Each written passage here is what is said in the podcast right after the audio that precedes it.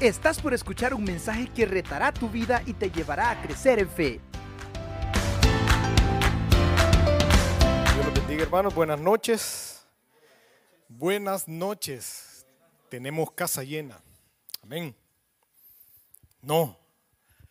Tenemos casa llena hermano, y no sobra ninguno. Y así también los que están en sus casas. Dios puso en su corazón el que usted estuviera conectado ahí, eh, en su casa, en el lugar donde está, hermano. Eh, el Señor te tenía dispuesto este momento para usted y para que su palabra pudiera encontrar una cabida bonita en nuestros corazones y en nuestras mentes. Eh, hermanos, es un ese canto, ese canto bien bonito, a mí personalmente me gusta, me gusta bastante, sobre todo porque dice, soy verdaderamente libre por tu palabra en mí. El Señor Jesucristo nos, le dijo a sus, a sus discípulos en su momento, y conoceréis la verdad, y la verdad os hará libres. Y también dijo que Él era el camino, Él era la verdad y la vida. Entonces, si lo analizamos es, y conoceremos a Jesús, y Él nos hará libres. No, eh, no una vida religiosa, no, eh, no una familia, no una condición en particular, hermanos, es la libertad a la que Cristo nos ha hecho verdaderamente libres. Así que es un canto muy, muy retador también para mí, porque no es el hecho de que ah, soy libre, sino que a vivir en la libertad a la que Cristo me ha llamado, que no es ocasión para hacer lo que yo quiera, sino lo que Él espera de mí. Y sobre eso vamos a hablar un poquito con la ayuda del Señor. Eh, espero que, espero poderme dar a entender, espero que el Señor me ayude. Sabe, estaba apuntando o estaba preparando mis apuntes y normalmente yo imprimo en letra número 10. Y ahora que imprimí letra número 10, dije, híjole, me puse así y no la miro. Entonces dije, entonces, bueno, le vamos a subir a 12, tampoco. Así que le puse número 14, hermano. Mire, yo le doy gracias a Dios porque, como decía hermano, hermano Germán el domingo de hermano Joselito, que él se ponía a ver en la ventana y le decía al Señor, gracias por estos ojos. ¿verdad? Entonces yo hoy me acordaba de decirle, Señor, gracias por estos ojos que ahora leen en letra 14. No creo, hermano, me alegré bastante. Mire, hay una cosa que yo, yo gracias a Dios he podido aprender y es a, gozarme en, todas las cosas que me pasan, ¿verdad? Eh, cuando era chiquito, yo ya les he dicho, era colocho, rompe almohadas. Y ahora ya no lo soy. sigo siendo colocho, ¿verdad? Pero pasa que ya no me salen tantos colochos. Y, a veces mi esposa me soba la cabecita y, lo soba con cierta nostalgia, ¿verdad? Porque ya me conoció peludo. De hecho, cuando nos casamos me dijo, te tenés que casar conmigo, pero te tenés que dejar crecer el pelo. Y así fue, hermano, la última vez.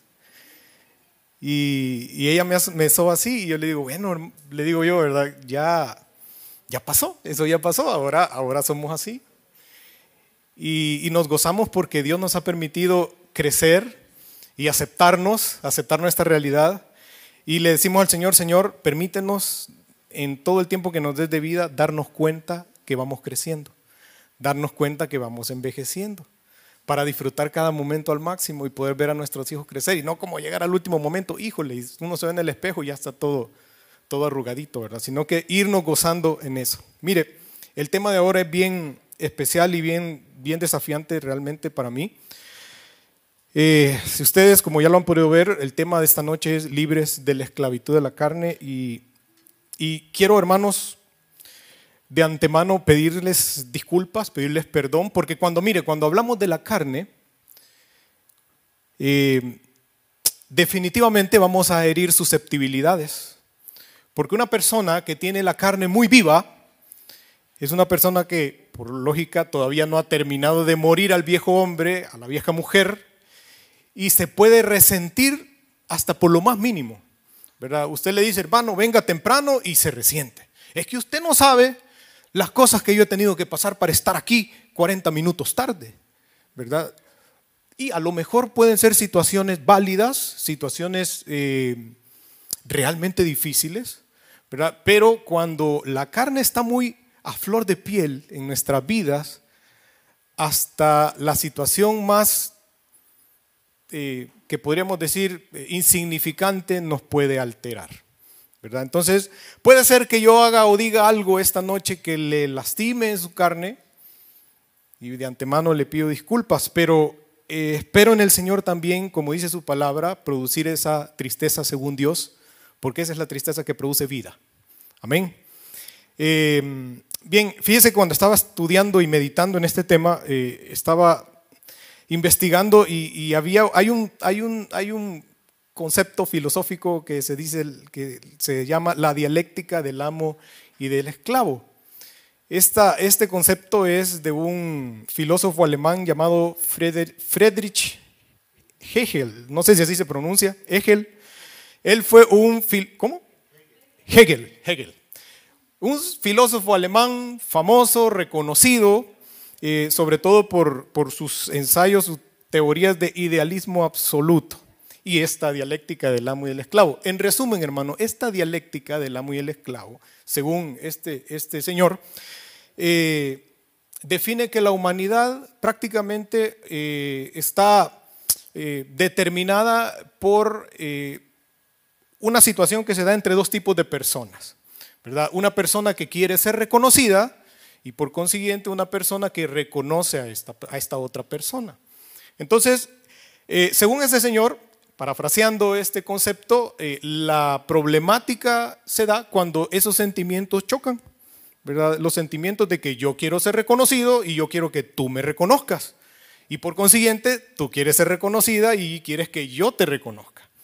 Entonces se da esa dinámica entre el tirano, el tiranizado, entre el amo y el esclavo, el monarca y el súbdito, el jefe y el, empleado, etcétera, ¿verdad?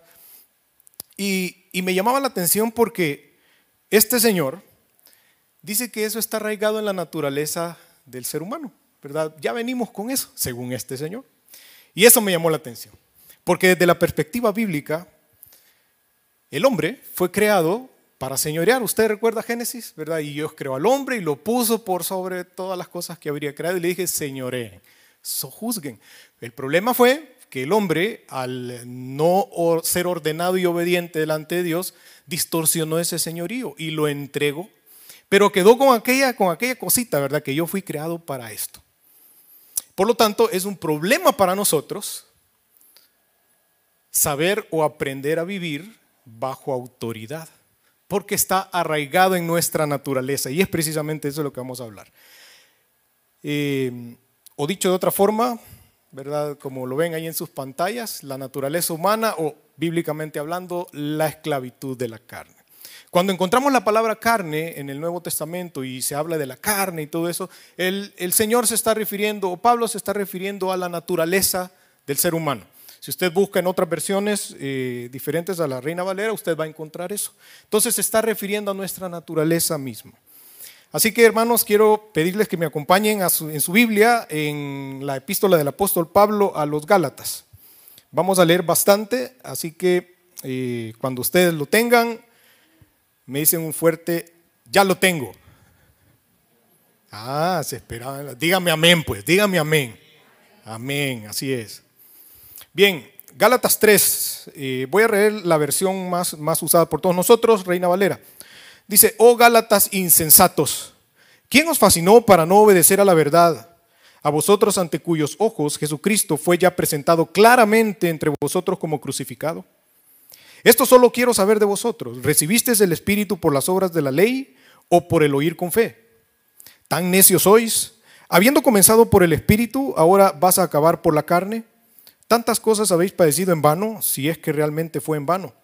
Aquel pues que os suministra el Espíritu y hace maravillas entre vosotros, lo hace por las obras de la ley o por el oír con fe. Así Abraham creyó a Dios y le fue contado por justicia.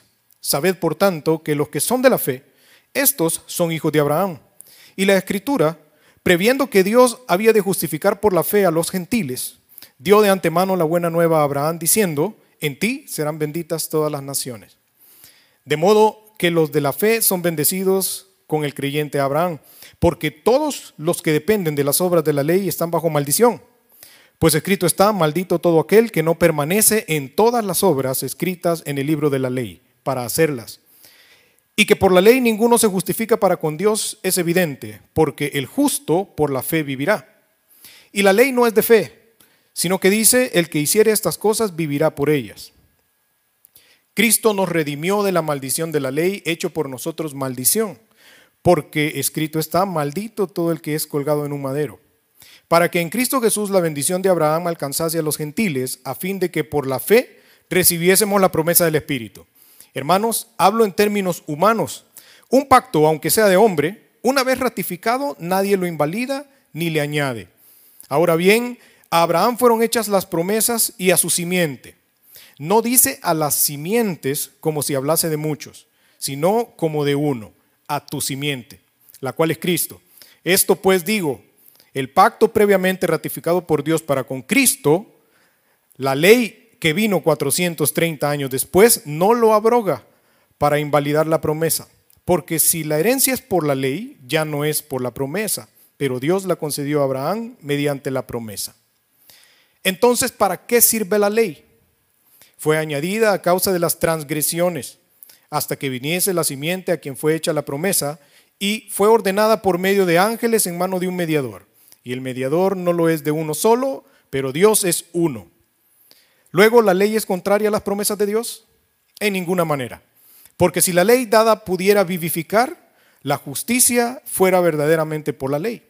Mas la escritura lo encerró todo bajo pecado para que la promesa que es por la fe en Jesucristo fuese dada a los creyentes. Pero antes que viniese la fe, estábamos confiados bajo la ley, encerrados para aquella fe que iba a ser revelada. De manera que la ley ha sido nuestro ayo para llevarnos a Cristo, a fin de que fuésemos justificados por la fe. Pero venida la fe, ya no estamos bajo ayo, pues todos sois hijos de Dios por la fe en Cristo Jesús. Porque todos los que habéis sido bautizados en Cristo, de Cristo estáis revestidos. Ya no hay judío ni griego, no hay esclavo ni libre, no hay varón ni mujer, porque todos vosotros sois uno en Cristo Jesús. Y si vosotros sois de Cristo Jesús, ciertamente el linaje de Abraham sois, y herederos según la promesa. Leamos los primeros versículos del capítulo 4, pero también digo, entre tanto que el heredero es niño, en nada difiere del esclavo, aunque es señor de todo, sino que está bajo tutores y curadores hasta que el tiempo señalado por el Padre. Así, también nosotros, cuando éramos niños, estábamos en esclavitud bajo los rudimentos del mundo. Pero cuando vino el cumplimiento del tiempo, Dios envió a su Hijo, nacido de mujer y nacido bajo la ley, para que redimiese a los que estaban bajo la ley, a fin de que recibiésemos la adopción de los hijos. Y por cuanto sois hijos, Dios envió a vuestros corazones al Espíritu de su Hijo, el cual clama, Abba Padre.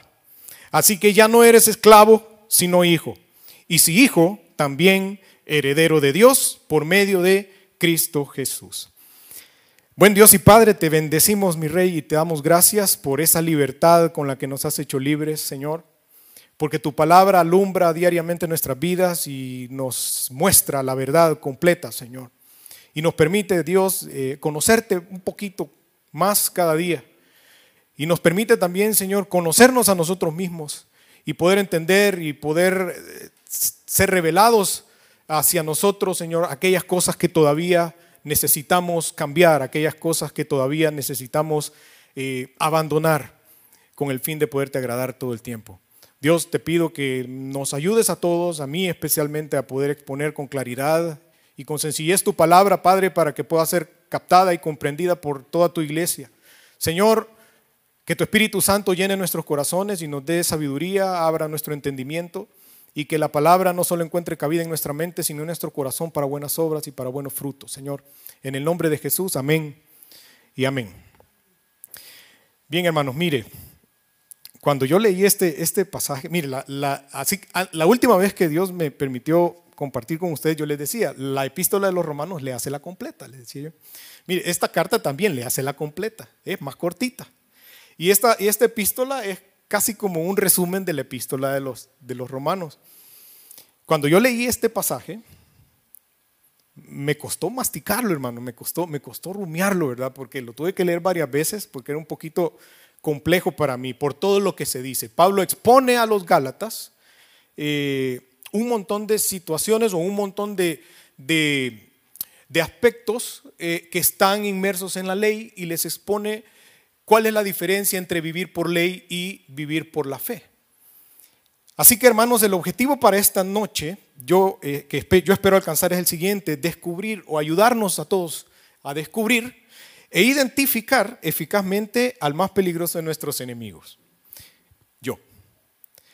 Conocer dónde y cómo se esconde para someterlo oportunamente al señorío de Cristo y gozar de la libertad genuina a la cual he sido llamado. Ahí cuando le, pone el yo es, ponga su nombre, ponga su naturaleza, ponga su carne.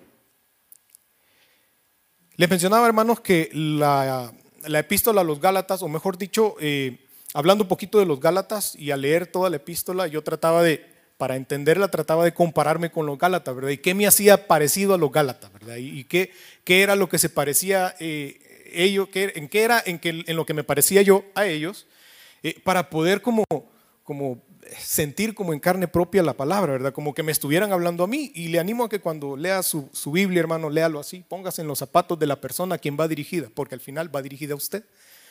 Y, trate de compararse y encontrarse en, esa, ese texto. Entonces encontraba ciertas cosas. Mire, en, los, los Gálatas eran una nación que tenían un origen fundamentalmente pagano.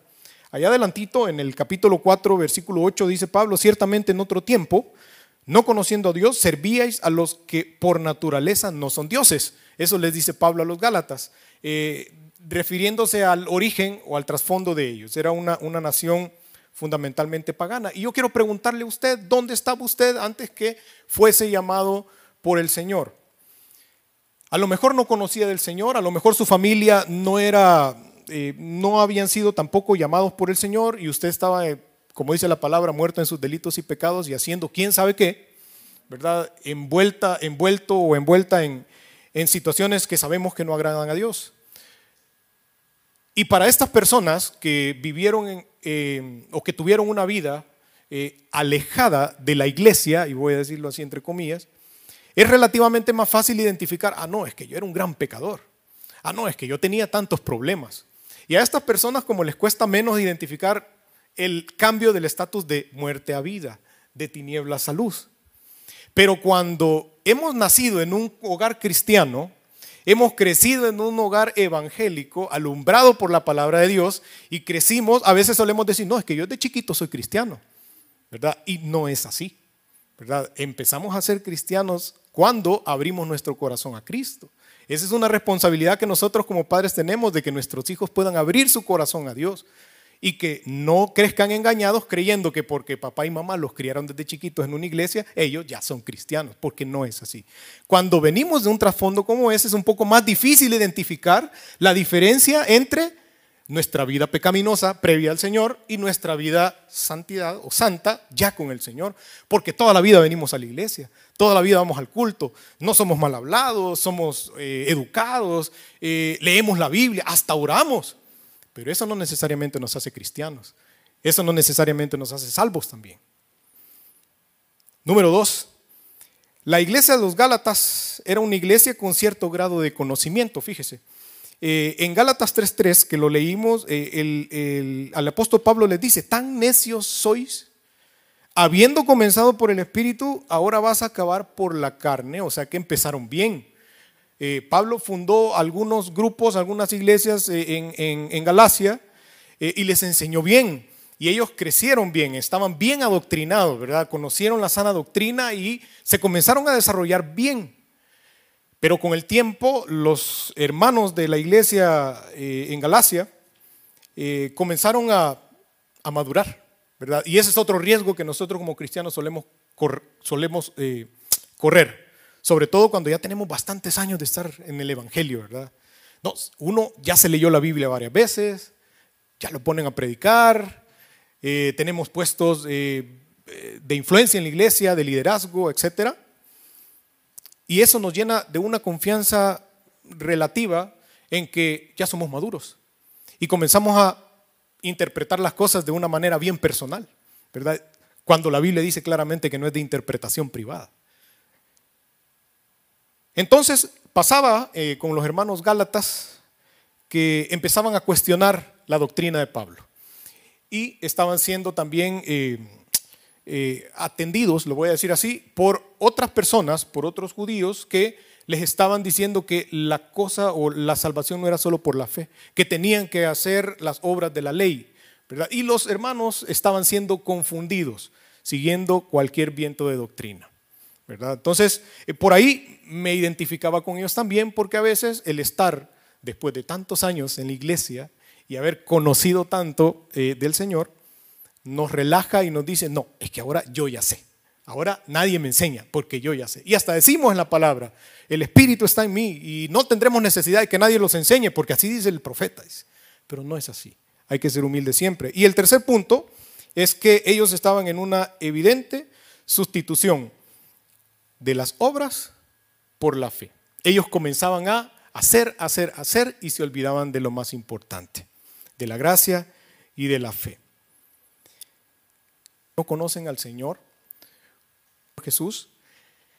Yo le pregunto, ¿qué es lo que hace usted en la iglesia? ¿O qué es lo que a usted le da la confianza o la tranquilidad a, ciertos hermanos? Hey, mira, y hoy que que ya estamos abriendo en la iglesia, que ya hay cultos, ¿por qué no llegas, verdad? Y normalmente preguntamos eso, ¿y qué pasa? ¿Por qué no llegas? Y la gente nos contesta, nos dice, mira, tengo estas razones, tengo estas dificultades, amén. Pero hoy quiero preguntarle a usted que viene a la iglesia, ¿y usted por qué viene? O sea, si se puede quedar en su casa, ¿por qué viene? Algunas, algunas, en algún momento yo compartí con alguien y le decía, mira, pero es que congregarse no es solo llegarte a sentar a la iglesia el domingo y a, aplastarnos, como decimos en una banca, a terminar de dormir, eh, o, solo me llego, me siento y me voy, me levanto y saludo y no, y no saludo a nadie. Eso no es congregarse, ¿verdad? O sea, si, si venimos con esa intención, no, hermano, mire, quédese en su casa. Va a estar más tranquilo, va a gastar menos gasolina y no va a ocupar el espacio que tal vez una persona podría ocupar que sí desea congregarse. El congregarse implica mucho más que venir a escuchar a una persona hablar o predicar, a un grupo de músicos y, cantantes cantar y escuchar, ¿verdad? Un bonito sermón. No, es más que eso. Entonces le pregunto, ¿verdad? O pregúntese usted, ¿por qué estoy aquí hoy? ¿Por qué me vine después de esa gran trabazón? ¿Por qué estoy aquí? ¿Por qué hace lo que hace para el Señor? ¿Por qué los hermanos de comunicaciones se esfuerzan en todas las tareas? ¿Por qué el pastor predica? ¿Por qué los, eh, los músicos se preparan? ¿Por qué lo hacemos? Hay un enemigo muy fuerte que, describe la palabra y, a veces nosotros nos confundimos. Cuando hablamos de nuestro enemigo, dice el diablo, Satanás. Y sí, es cierto, e, es nuestro enemigo, ¿verdad? Él no nos quiere. Él nos quiere ver destruidos. Vamos a hablar un poquito de conociendo a mi enemigo. Y el primer, la primera pregunta que yo me hacía ¿y quién es mi enemigo? ¿Verdad? Y en efecto, el diablo, las potestades, lo que dice la palabra de Dios, mire, sed sobrio, dice, y velad, primera de Pedro 5.8. Porque vuestro adversario, el diablo, como león rugiente, anda alrededor buscando a quien devorar. Y después sigue, al cual resistid firmes en las obras. No, ¿verdad? En la fe. Al diablo no lo va a resistir viniendo a todos los ensayos del ministerio de adoración. Al diablo no lo va a resistir eh, leyendo o viniendo al culto todos los días. Al diablo no lo va a resistir atendiendo a los hermanos. Al diablo no lo va a resistir con obras, lo va a resistir en la fe. Sabiendo que el Satanás está vencido y que no es usted quien lo venció, sino el que mora en usted, el que lo ha hecho libre desde el momento en que usted fue llamado, desde antes de la fundación del mundo, pero lo evidenció se manifestó cuando usted abrió su corazón. Mire lo que dice Romanos verso 7, capítulo 7, perdón, verso, eh, perdón, eh, no, vea lo que dice eh, Efesios 6:12. Porque no tenemos lucha contra carne ni sangre, sino contra principados y potestades, contra los gobernadores de las tinieblas de este siglo, contra huestes espirituales de maldad en las regiones celestes. Mire, a veces nosotros vamos a la iglesia o nos encontramos en el trabajo o donde sea, ¿verdad? Y, lo que pensamos es que nuestra lucha es contra el hermanito, este que está aquí, o contra el compañero de trabajo, o contra la compañía. No, es que mi jefe, mi jefe mi cruz. Dicen, no, es que mira, es que mi cruz es tal cosa. Y le ponemos a nuestros enemigos la cara de ciertas personas, y no es así, hermano. Nosotros no tenemos por qué meternos a pleitos con la gente. ¿Verdad? Eh, es más, la palabra nos llama a estar, en cuanto dependa de vosotros, dice, estad en paz con todos. No seamos buscapleitos, ¿verdad? De hecho, una de las manifestaciones de la, de la carne es, es eso, ¿verdad? Gente que es pleitista, gente resentida. Eh, nuestra lucha no es contra gente, es contra principados y potestades. El otro enemigo que tenemos y que se nos pasa de largo es precisamente la carne, mi naturaleza. Y ese es el peor de todo, fíjese, porque eh, Satanás está ahí esperando que nos descuidemos, ¿verdad? Pero eh, la carne la llevamos todo el tiempo. Dice la palabra de Dios, Pablo le decía a Timoteo, ten cuidado de ti mismo y de, y de la doctrina. Persiste en ello, pues haciendo esto te salvarás a ti mismo y a los que te oyeren. Pero ten cuidado de ti mismo y de la doctrina. Que no sea la doctrina la que se, la que se enseñoree de ti. Porque puede pasar lo mismo que con los Gálatas. Cualquier cosita que no nos parezca, que no nos guste, le podemos hallar otra interpretación y confundirnos nosotros y lo que es peor, confundir a todo el mundo. En Romanos 7:18, ahora sí dice, yo sé que en mí, escribe Pablo, esto es, en mi carne, en mí, en mi carne, no mora el bien, porque el querer el bien está en mí, pero no el hacerlo.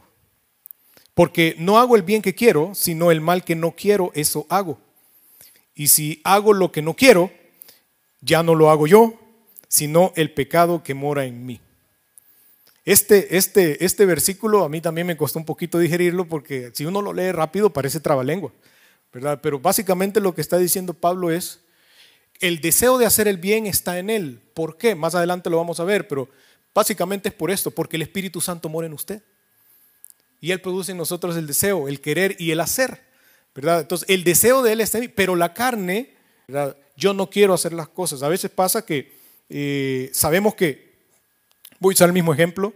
Eh, oh, no, voy a cambiar. Acabo de comer un plato de sopa. Normalmente los, sábados comemos sopa de gallina o comemos choris. Eh, y yo acabo de almorzar y yo a esa a la hora del ensayo lo que quiero es dormir, hermano. Lo que quiero es descansar. No, pero aquí estamos, ¿verdad?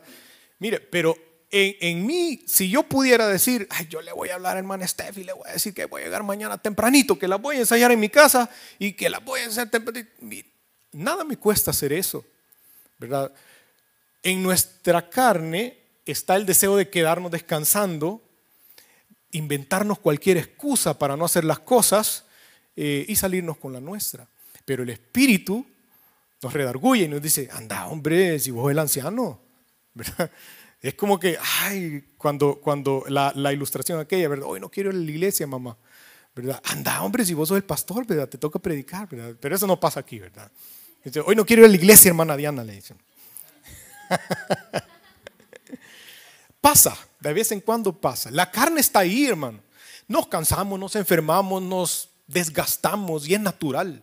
La carne está ahí, el desgaste físico, mental, emocional, espiritual mismo está ahí. La carne es débil, dice por un lado, pero el espíritu está dispuesto. Así que el peor enemigo es usted mismo. ¿Y cómo ataca ese enemigo? Mire, hermano, con sutileza. Eh, eh, el, enemigo no le va a llegar. Un día estaba yo parado en la casa, ¿verdad? Escondido. Y, normalmente Daniel, mi hijo chiquito, él se esconde y trata de asustarme. ¿verdad? Siempre lo miro, hermano. Siempre me doy cuenta que él está ahí. Pero cuando él, ah, me hace, yo hago como que, ay, como que me da el ataque, ¿verdad? Pero yo, yo me doy cuenta. Pero mire, la carne no es así, la carne se le esconde bien, se esconde bien en su naturaleza, en sus deseos, en sus, en sus aspiraciones, en sus, en sus motivaciones. Ahí está su carne, ¿verdad? Y sutilmente se va metiendo, no hombre, si vos sos maestro del IFB, ¿qué te va a enseñar este pelón? ¿Verdad? No, hombre, mira, si vos sos esto, ¿quién te va a decir? No, si vos has vivido, has tenido experiencias en el Señor. Y nos empezamos a llenar de pensamientos que parecen sencillos, insignificantes, pero que poco a poco van llenando nuestra mente y a la larga, hermano, a la larga ya tenemos conceptos diferentes formados en nuestra, en nuestra mente. En silencio. Mire, su carnita no le va a hacer una gran bulla, hermano. Mire, más adelante vamos a, vamos a aprender con el hermano Orlando, si Dios permite, acerca de las obras manifiestas de la carne. ¿verdad? Como cuando, yo no sé si usted tenía un vecino de esos que hacen carne todos los, todos los fines de semana, ¿verdad? Desde las 6 de la tarde, aquel olorón, ¿verdad? Es una tortura. Yo tuve un vecino que todos los sábados asaba carne, hermano. Y esa era una tortura para mí. Eh, pero no es ese, ese olorazo, ¿verdad? Porque la carne, no, es, esto es antes de eso.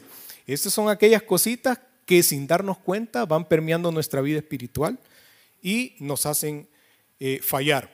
¿Cómo ataca? Persistentemente, constantemente, Tú, como una gotita, ta, ta, ta, tanto el cántaro al agua, dicen, que al fin se rompe, ¿verdad? Y no se cansa. Ahí está, ahí está. ¿Por qué? Porque usted se duerme y está ahí. Se despierta y está ahí.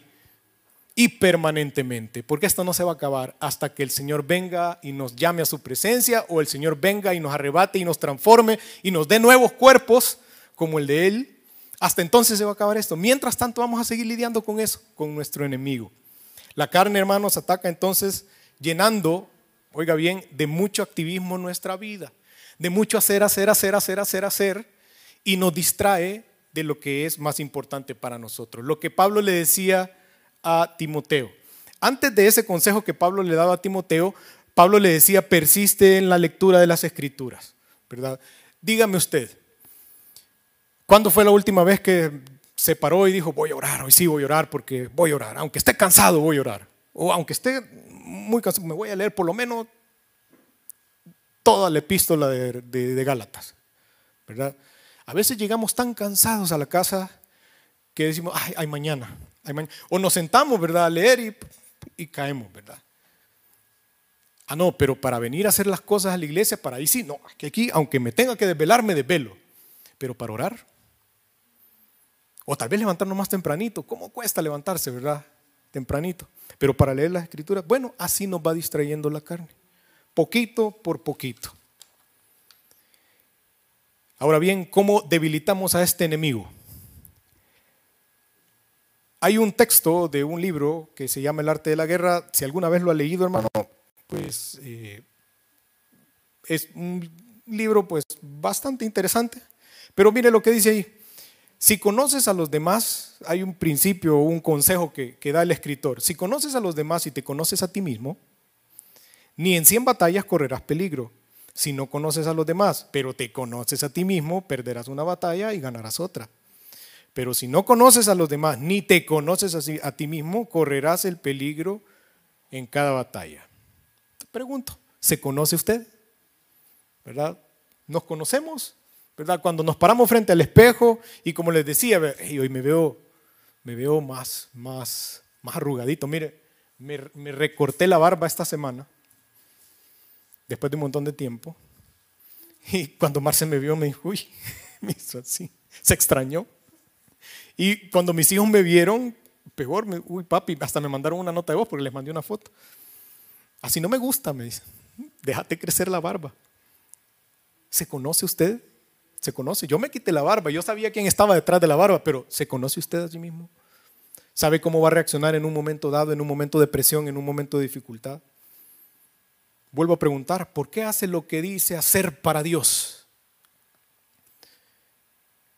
Está bien hacer las cosas. A veces nos envolvemos en el hacer y hacer y hacer, creyendo que hacemos las cosas para Dios. Y lo hacemos para Dios porque estamos convencidos de que lo hacemos para Dios. Pero ¿sabe qué? Lo que quizás erróneamente estamos buscando es satisfacer nuestro propio deseo de hacer las cosas.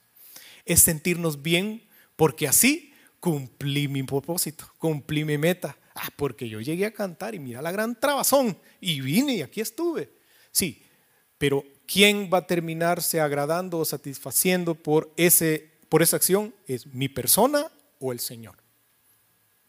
¿Para quién hace usted las cosas? Pero de verdad. Cuando usted haga las cosas y diga, yo lo hago para Dios, deténgase y cuestiones, ¿de verdad lo hace para Dios o para sentirse bien consigo mismo?